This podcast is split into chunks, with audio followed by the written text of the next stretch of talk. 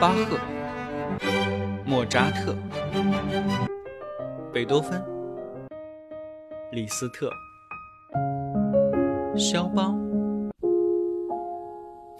德彪西。这里是显微镜下的古典音乐史，我是旧扎特，不是莫，是旧啊。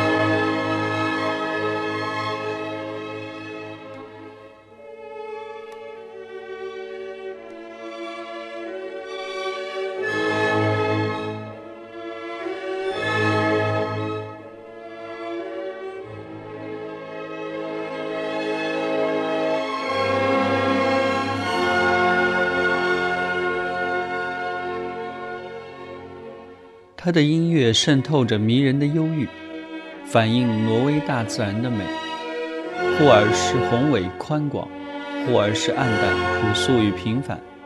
但对于北方人来说，永远是无限的诱人。他的作品中有一种亲切的，在我们心中可以很快找到热烈同情与共鸣的东西。以上是。著名作曲家柴可夫斯基对于格里格音乐的高度评价。相比于西贝柳斯之于芬兰，埃尔加之于英格兰，挪威也有这样一位国宝级作曲家，他就是著名作曲家爱德华·格里格，应该算是北欧第一个占有世界地位的作曲家，因为他比西贝柳斯还要再大一些。格里格的父亲是一个商人，母亲是一个颇具音乐才华的钢琴家。他的母亲非常崇拜莫扎特，所以很小的时候就培养格里格的音乐才能，并对他进行了严格正规的专业训练。虽然很辛苦，但还是给格里格打下了坚实的音乐基础。格里格十多岁的时候就开始音乐创作，钢琴弹得也很好。当时啊，有一位挪威著名的小提琴家，名叫奥列布尔。是挪威民族乐派的创始人之一，格里格经常听父母们谈论这位伟大的人物。在一个夏天的黄昏，有一个人骑了一匹上好的阿拉伯马飞奔而来，在格里格的家门口停了下来。来人不是别人，正是格里格久闻大名的音乐家布尔。这一天晚上，十五岁的格里格在布尔面前出色地演奏了自己创作的德国主题钢琴变奏曲。布尔听了之后，与格里格的父母进行了一次严肃的谈话，动员他们送儿子进入莱比锡音乐学院深造。他的父母同意了。这一天决定了格里格一生的命运。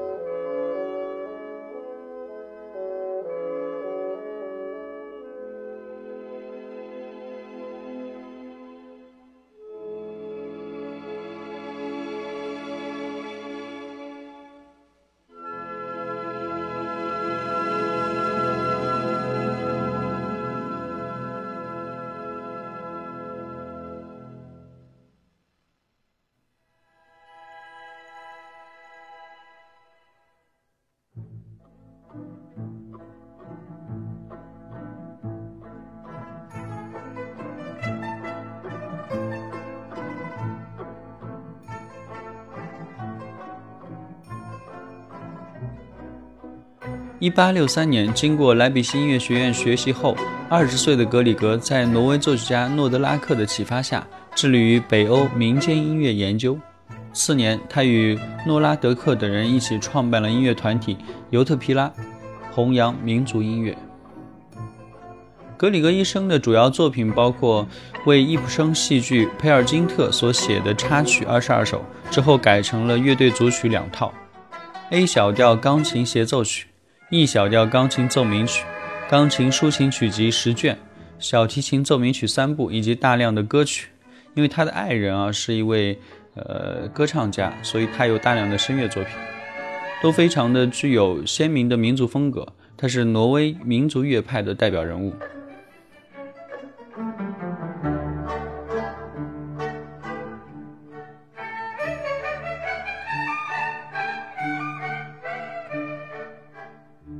格里格啊，具有强烈的爱国主义思想。他对于祖国挪威以及同胞毕生都保持着热爱。他曾经写道：“不论祖国的前途如何，如果把我和挪威分开，那就等于割掉我的双手和双脚。”从格里格的音乐中，我们能够听到强烈的挪威的乡土气息。虽然他从来不借用民歌，但是他最有特色的作品都被公认具有挪威风格。格里格非常善于利用传统的素材进行新的创造，再用自己的创造去丰富传统。通常人们很难分辨他作品中哪些是民间曲调，哪些是他新的创造。可以说，他与传统音乐一直处在一种相互滋养的关系里。格里格生前曾经创办过挪威音乐学校，在挪威享有非常高的威望。逝世后，他受到国葬，对他之后的音乐家们影响很深。正如我们大部分人所知啊，格里格创作的大量作品其实大多都并不太出名，但对于那些小部分已经出名的作品呢，又是极为的声名显赫。这一点非常符合民族乐派的作品特色啊，就是要么不出名，但是出名的话会非常出名。虽然艺术价值总量比起德奥的一些一线的音乐作品可能会稍微低一些，但是它的音乐旋律性极强，个别的优秀作品往往能够传唱很多很多年。节目的最后啊，我们来放一首他的 A 小调钢琴协奏曲，最著名的一首。